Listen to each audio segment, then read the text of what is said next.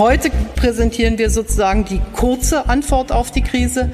Lange Antworten werden diskutiert werden müssen, denn Europa muss weiterentwickelt werden. Das war Angela Merkel letztes Jahr am 18. Mai in einer gemeinsamen Pressekonferenz mit Emmanuel Macron. Damals haben die beiden die deutsch-französische Initiative für einen Wiederaufbaufonds vorgestellt. Heute, zehn Monate später und über ein Jahr nach Beginn der Pandemie, ist dieses Wiederaufbauinstrument nun Realität. Auch der Deutsche Bundestag hat dem Instrument letzte Woche zugestimmt. Mit der Einführung dieses Instruments fängt nun auch die Suche nach den langfristigen Antworten für die Zukunft der europäischen Wirtschafts- und Fiskalpolitik an. Um die langfristigen Veränderungen, die das kurzfristige Wiederaufbauinstrument mit sich bringt, geht es in dem neuen Papier von Lukas Guttenberg, das er zusammen mit Johannes Hemker und Sander Tordor geschrieben hat. Und darum geht es auch in dieser Folge von EU2Go mit dem Titel Alles wird anders. Die Pandemie und die EU-Finanzarchitektur. Mein Name ist Tung Nguyen, ich bin Policy Fellow für Institutionen und Demokratie am Jacques Delors Center in Berlin und heute spreche ich mit Lukas Gutenberg, unserem Vizedirektor und Experten für europäische Wirtschaftspolitik und mit Ole Funke, der im Bundesfinanzministerium zu Grundsatzfragen der europäischen Politik arbeitet und Alumni der Hertie School ist. Hallo Ole und Lukas. Hallo Tu. Hallo, freue mich dabei zu sein. Ich freue mich sehr, dass ihr hier seid. Lukas, Ihr argumentiert in eurem Papier, das ihr jetzt vor kurzem veröffentlicht habt, dass das Wiederaufbauinstrument, das im Dezember beschlossen wurde, vieles ändert für die europäische Finanzarchitektur. Bei dem Aufbauinstrument geht es ja um das 750 Milliarden Euro schwere Hilfspaket, das den Mitgliedstaaten bei der wirtschaftlichen Erholung von der Corona-Krise unterstützen soll. Bevor wir einsteigen in die Frage, was das Instrument alles geändert hat und warum, kannst du uns noch mal kurz erklären, was das Instrument eigentlich ist, wie das funktioniert und auch kurz zusammenfassen, was im letzten Jahr eigentlich alles rund um das Instrument und die Pandemie passiert ist auf europäischer Ebene? Äh, ja, sehr gerne. Die Grundidee bei diesem Instrument ist, dass die EU in den Kapitalmärkten Schulden aufnehmen kann, um damit zusätzliche Ausgaben, insbesondere in den Mitgliedstaaten zu finanzieren, die besonders wirtschaftlich von der Pandemie betroffen sind. Das sind 390 Milliarden Euro verteilt über die nächsten sechs Jahre. Und zusätzlich gibt es die Möglichkeit, dass Mitgliedstaaten auch Kredite von der EU bekommen können, für die die EU dann ihrerseits wieder Schulden in den Märkten aufnimmt, um diese Kredite zu finanzieren. Das sind 360 Milliarden Euro. Alle diese Zahlen sind in Preisen von 2018. Die realen Summen werden ein bisschen höher liegen. Und so kommt man dann zusammen auf diese 750 Milliarden Euro. Das Neue daran ist, dass äh, die EU das erste Mal jetzt Schulden für gemeinsame Ausgaben aufnehmen kann. Das gab es vorher nicht. Es gab schon Schulden für Kredite also für das Weiterreichen von Krediten, Krediten an Mitgliedstaaten. Aber es ist eben völlig neu, dass die EU jetzt Anleihen ausgeben kann, um damit Ausgaben zu finanzieren. Ja, vielen Dank, Lukas. Ole, diese ganze Debatte, die sich um das Wiederaufbauinstrument jetzt abspielt und diese ganze Frage, ob die EU Schulden aufnehmen darf, das ist ja keine wirklich neue Debatte. Also ein mögliches Fiskalinstrument wird ja schon lange diskutiert quasi seit Einführung des Euros, wenn ich das richtig verstehe. Kannst du vielleicht für unsere Zuhörerinnen und Zuhörer das Instrument und auch diese Debatte rund um ein mögliches europäisches Fiskalinstrument kurz einordnen?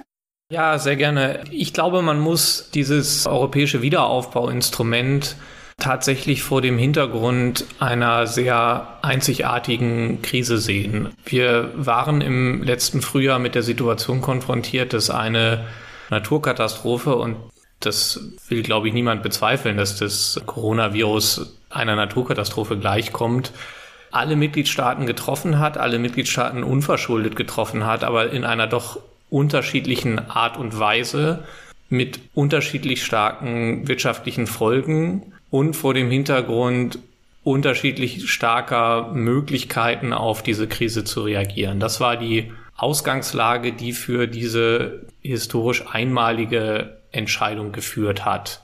Gleichzeitig mag es schon so sein, dass es dass Motive, die zu Überlegungen von fiskalischen Instrumenten auf europäischer Ebene führen, immer wieder. Also laufen wirtschaftliche Entwicklungen auseinander? Wie kommen wir zu mehr äh, Konvergenz im, im Euroraum? Solche Überlegungen auch hier jetzt eine Rolle gespielt haben. Also konkret, ich habe ja darauf hingewiesen, es ist eine Naturkatastrophe, die alle betrifft, aber doch womöglich sehr unterschiedliche Folgen in unterschiedlichen Mitgliedstaaten hat und womöglich ein Auseinanderlaufen verstärkt, was es schon vorher gegeben hat in der wirtschaftlichen Entwicklung, in der Entwicklung der Staatsfinanzen und so weiter. Und das hat natürlich in den Diskussionen um das Wiederaufbauinstrument eine Rolle gespielt. Aber nochmal, dieses Aufbauinstrument ist in seinem Zustandekommen nur erklärbar durch die Einzigartigkeit äh, dieser Krise. Ole, du hast jetzt mehrmals gesagt, dass das Wiederaufbauinstrument historisch einmalig war, dass es einzigartig war. Lukas, wie passt das denn zusammen mit deiner These oder eurer These in dem Papier, dass dieses einzigartige und einmalige Wiederaufbauinstrument plötzlich alles verändern wird in der Finanzarchitektur? Kann ein einzigartiges Instrument die ganze Architektur umwerfen, die wir haben? Na, ich glaube, ich würde Ole zustimmen, dass man das Instrument, so wie es zustande gekommen ist, nicht ohne die Pandemie erklären kann. Und es gibt einen Grund, wieso diese Debatten, die du auch angesprochen hattest, die schon vor der dem Zustandekommen des Euros im Prinzip gestartet sind, dass man gesagt hat, man kann keine gemeinsame Geldpolitik auf Dauer haben ohne irgendeine Form von gemeinsamer Fiskalpolitik, dass die ins Nirgendwo geführt haben, solange es nicht so einen Schlüsselpunkt gab, wie es jetzt die Pandemie, mit der Pandemie dann zustande kam. Und gleichzeitig wäre unsere These in dem Papier, und das widerspricht sich, glaube ich, nicht mit dem, was Ole sagte, dass die Tatsache, dass es dieses Instrument jetzt gibt, eben auch diese lange laufende Debatte verändert. Also dass zum Beispiel auch wir am, am Center sehr oft argumentiert haben, dass es so ein Instrument geben sollte. Und da gab es dann tausend Ideen im akademischen Raum, wie so ein Instrument aussehen könnte. Da gab es die Idee von einem Eurozonenhaushalt, von einer gemeinsamen Arbeitslosenversicherung, von so einem Schlechtwetterfonds, in in die Mitgliedstaaten vorher Geld einzahlen und das dann bei Bedarf ausgeschüttet werden kann. So, dass diese ganze Debatte sich jetzt ein bisschen erledigt hat, dadurch, dass es jetzt so ein Instrument gibt das ist nicht perfekt für diese Ziele, die diese Instrumente mal angestrebt haben, aber es ist jetzt eben so ein Instrument, das jetzt im Raum steht und wo es jetzt konkret darum gehen wird in den nächsten Jahren, was für eine Zukunft hat dieses Instrument und eben nicht mehr so sehr, soll es überhaupt so ein Instrument geben? Wir haben jetzt dieses Instrument und das bedeutet, dass jede Debatte, die wir in Zukunft führen über die Frage, soll es so ein Instrument geben und wie soll es aussehen, wir nicht mehr mit einem weißen Blatt Papier starten, sondern eben mit dem Instrument, das jetzt da ist. Und das ist, glaube ich, das, was wir meinen in dem Papier, wenn wir sagen, das ändert jetzt alles, weil es eben die Debatte fundamental vom Kopf auf die Füße stellt. Ole, würdest du dem zustimmen, dass das Wiederaufbauinstrument jetzt die politische Debatte komplett geändert hat und nochmal da einen neuen Impuls reingebracht hat? Ja, ich glaube, wir müssen drei Dinge auseinanderhalten. Also ich habe gesagt, historisch einmalig, weil wir so etwas tatsächlich noch nie gemacht haben. Dann einmalig in dem Sinne, dass das, was jetzt beschlossen wurde und was der Bundestag und der Bundesrat vor kurzem ratifiziert haben, nur erlaubt, in einem ganz eng begrenzten Zeitraum dieses Instrument aufzulegen und zu nutzen. Das hat also ein klares Ablaufdatum. Und das ist auch nicht durch irgendwelche politischen Diskussionen oder Beschlüsse in Brüssel erweiterbar oder änderbar, sondern es ist genau dieser eng begrenzte Zeitraum und genau dieses Instrument ratifiziert worden und nichts anderes. Auch deswegen einmalig. Was Lukas ihr in eurem Papier ja beschreibt, ist eine mögliche Veränderung der politischen Diskussion. Also praktisch, jetzt hat man das gemacht und jetzt ist es praktisch ein Tool im Werkzeugkasten. Und das ist, obwohl es ein klares Ablaufdatum hat, womöglich da wieder rausholbar. Und ich will dem, dem jetzt nicht vorgreifen. Das ist, glaube ich, Spekulation, welche politischen Debatten es in der Zukunft geben könnte. Und ich glaube schon, dass dieses Instrument mal mindestens eine Debatte über die Zukunft des EU-Haushaltes eröffnen sollte, wie wir künftig auf europäischer Ebene unsere Mittel ausgeben. Aber das, was jetzt beschlossen wurde und ratifiziert wurde, hat ein klares Ablaufdatum. Und alles andere ist dann Gegenstand der politischen Debatte, genau. Wenn ich da, da direkt reagieren darf, also das ist ja genau die spannende Konstellation, die wir jetzt auch in den nächsten Jahren vor uns haben. Ich glaube, es gibt so eine Tendenz, auch in der deutschen Politik jetzt zu sagen, jetzt erstmal gut, jetzt haben wir richtig was gemacht für Europa und jetzt können wir uns erstmal wieder da beruhigt zurücklehnen. Und das Spannende ist ja, dass wir in den nächsten Jahren eben genau das, was Ole sagte, darüber diskutieren müssen, was, wie, wie wollen wir das in Zukunft machen? Wollen wir dieses Instrument zum Beispiel verstetigen? Wollen wir, dass das in Zukunft die EU, wie Ole sagte, das wieder aus dem Werkzeugkasten hervorholen kann? Wenn ja, unter welchen Bedingungen? Oder gehen wir zurück in eine Situation, wo wir wieder ohne solche Instrumente dastehen und dann in einer möglichen nächsten Krise dann wieder von vorne anfangen und diese Instru um diese Instrumente zu bauen. Und das ist, glaube ich, überhaupt nicht ausgemacht, in welche Richtung das geht. Nur ändert es eben den Startpunkt der Debatte fundamental. Ja, ich, ich glaube nur, dass auch wichtig ist, dass wir jetzt zunächst den politischen Fokus darauf legen, dass dieses Instrument zu einem Erfolg wird. Denn zu der historischen Einmaligkeit gehört auf der anderen Seite der, der Medaille praktisch auch die historische Verantwortung, diese Mittel vernünftig einzusetzen. Und da stehen wir noch ganz am Anfang der Implementierung. Da werden die Mitgliedstaaten bis Ende April ihre Pläne vorlegen, sind jetzt in intensiver Verhandlung mit der Kommission, dann geht das in die Ratsgremien und so weiter. Ich will da gar nicht im Einzelnen drauf eingehen. Aber es ist, glaube ich, klar und jeder, der die Errungenschaft dieses Instruments sieht, und die sehe ich auch, muss ein ganz erhebliches Interesse daran haben, dass dieses Instrument ein Erfolg wird und wir nicht in drei oder vier Jahren rückblickende Presseartikel bekommen, in dem aufgedeckt wird, dass dieses Geld nicht sinnvoll verwendet worden ist. Und wenn es erfolgreich ist, dann wird es, glaube ich, auch Druck ausüben auf andere Politikbereiche im EU-Haushalt, wo Geld nach Kriterien ausgegeben wird, die womöglich wesentlich weniger klar sind und wesentlich weniger auf, auf die Zukunft und auf die zukünftige Wettbewerbsfähigkeit der Volkswirtschaften ausgerichtet ausgegeben wird.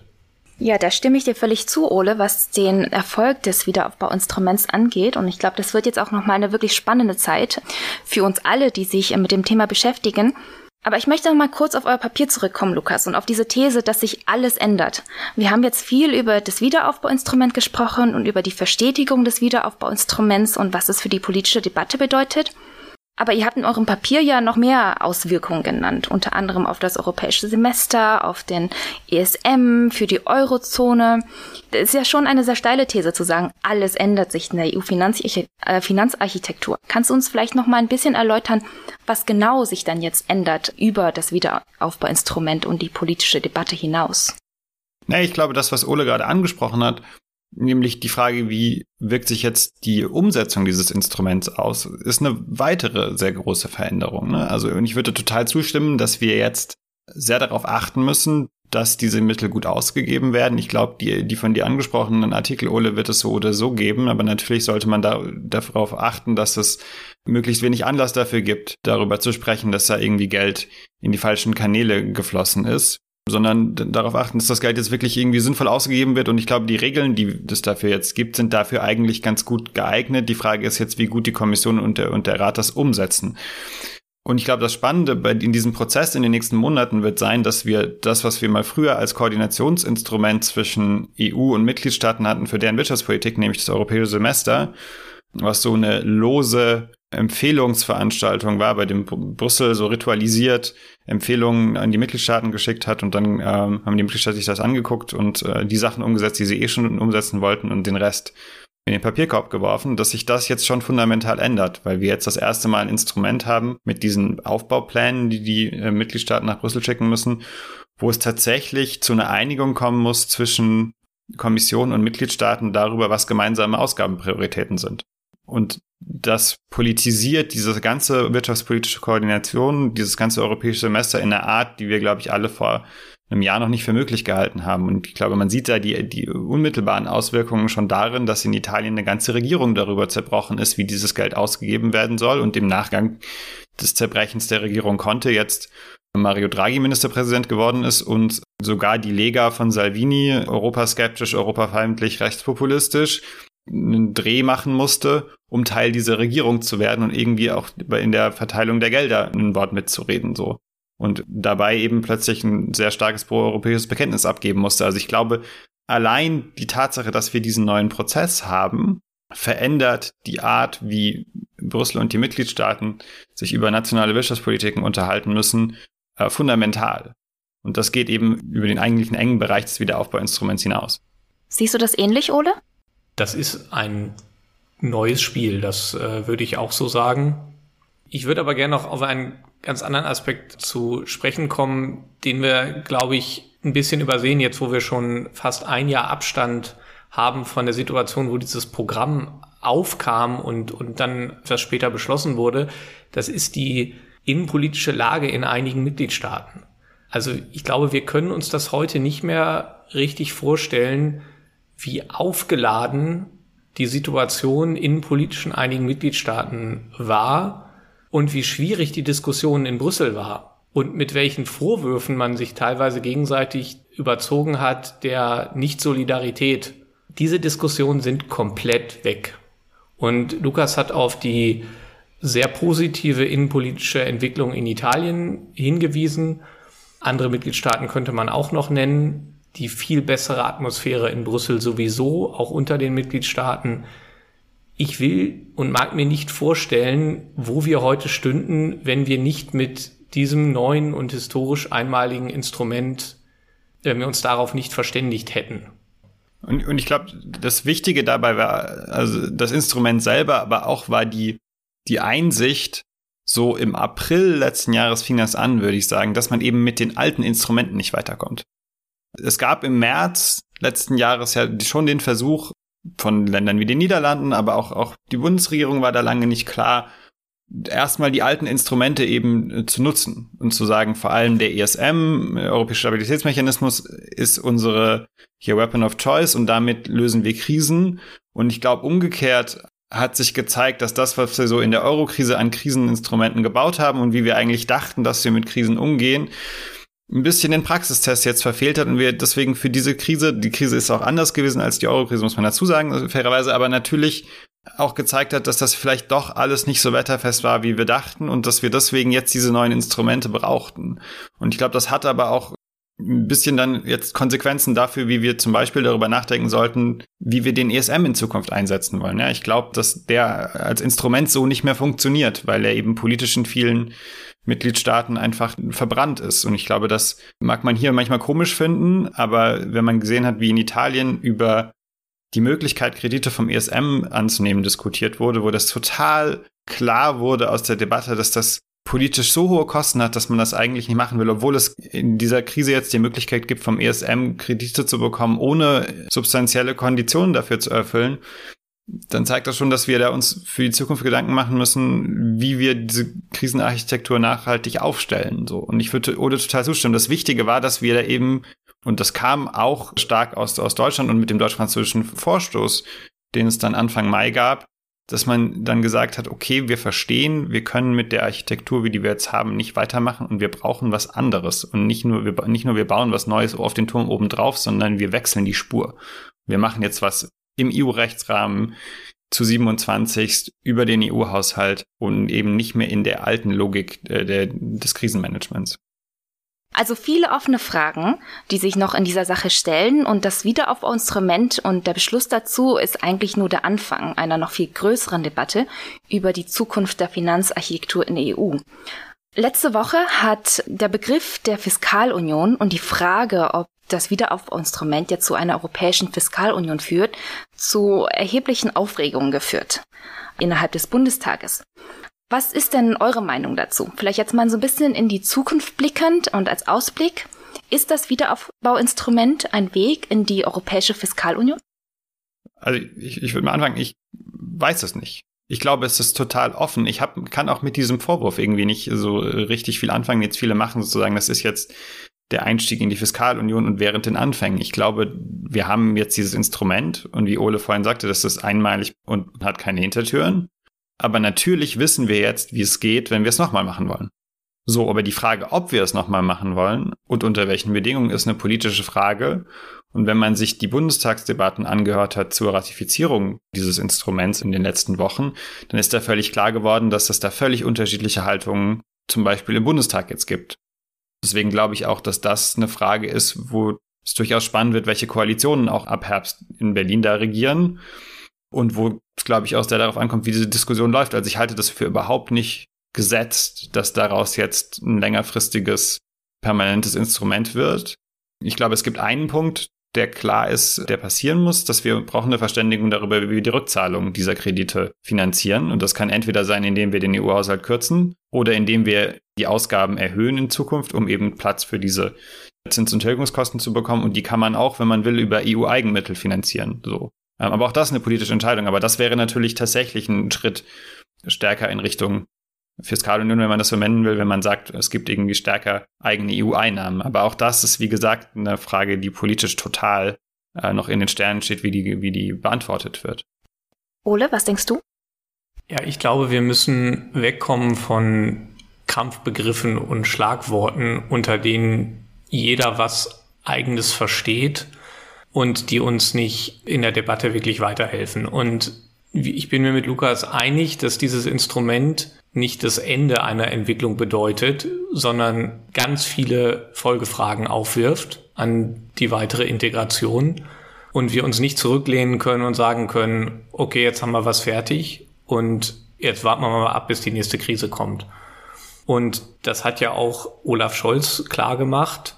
Er hat schon im Herbst letzten Jahres beim Treffen der Finanzminister auf die Tagesordnung gesetzt, dass man über die Frage der eigenen Einnahmen der EU sprechen muss. Und zwar jetzt. Warum jetzt? Weil wir schon einen festen Tilgungsplan für die jetzt aufgenommenen Kredite verabredet haben und genau die Frage ansteht, wie wollen wir das Geld eigentlich aufbringen, die zurückzuzahlen? Also man kann diesen Schritt nutzen, indem man ein eigenes Eigenmittel für die EU einführt und Olaf Scholz hat klar gemacht, dass das der Weg ist, den er gehen möchte. Und damit wird dieses Instrument auch zu einer weiteren Integration in anderen Bereichen führen. Und genau so könnte man an eine ganze Reihe von weiteren Folgefragen gehen, die ja auch in dem Papier von Lukas aufgeworfen werden. Aber es ist richtig, dass alle diese Fragen in Deutschland und auch in allen anderen Mitgliedstaaten im Übrigen politisch umstritten sind und politisch ausgefochten werden müssen. Wenn ich da nochmal kurz einhaken darf, ich, ich glaube, was da wichtig ist, ist, dass wir diese Diskussion eben nicht auf diese Frage der Eigenmittel begrenzen. Ich glaube, es gibt da auch eine Versuchung zu sagen, wir müssen uns eben darum kümmern, wie wir mit diesen, die Rückzahlung der Kredite umgehen in Zukunft. Aber die Frage geht ja weiter. Die Frage geht weiter dahin, nicht nur, wie gehen wir jetzt mit den Lasten das um, was wir jetzt machen, sondern auch, wie verhindern wir, dass wir ständig wieder in diese Situation reinlaufen, die wir jetzt haben. Weil ich glaube, was man sich schon auch immer klar machen muss, die Voraussetzung, dass dieses Instrument jetzt gebaut werden konnte, war eben wieder Einstimmigkeit in Brüssel unter allen Mitgliedstaaten. Das Gute ist jetzt, dass wir das erste Mal ein Instrument haben, anders als beim ISM, wo man Gelder eben auch mit Mehrheit verteilen kann. Auch das übrigens eine sehr, sehr wichtige Weiterentwicklung des, des Rahmens.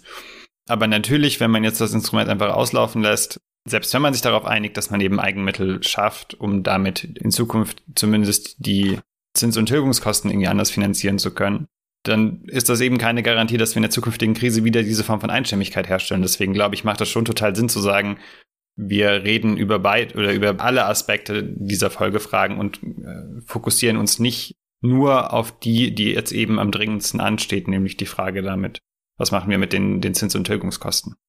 Das heißt, es bleiben viele offene Fragen übrig und der Beschluss zum Wiederaufbauinstrument ist eigentlich nur der Anfang einer noch größeren zukünftigen Debatte über ähm, die EU und über die Fiskalpolitik der EU. Ole, du hast gesagt, die Debatte sollte mit weniger Schlagwörtern geführt werden und das bringt mich tatsächlich ganz gut zu dem Ende dieses Podcasts, weil wir wie immer für unsere Gästinnen und Gäste am Ende drei Fragen haben, die ihr bitte mit je einem Schlagwort beantwortet. Ich glaube, es hat bisher noch niemand geschafft, die alle drei Fragen mit einem Wort zu beantworten, aber wir versuchen es immer wieder. Die erste Frage geht an euch beide. Vielleicht magst du zuerst antworten, Ole, und dann du, Lukas. Ihr beschäftigt euch ja beide schon sehr lange mit EU-wirtschaftspolitischen Themen. Und wenn euch jemand vor einem Jahr gesagt hätte, kurz vor Beginn der Pandemie, dass es heute so etwas wie das Wiederaufbauinstrument geben wird, hättet ihr es geglaubt? Nein. Du, Lukas? Nein auch nicht. Spannend. Die zweite Frage geht nur an dich, Ole. Wir haben ja im September Bundestagswahlen.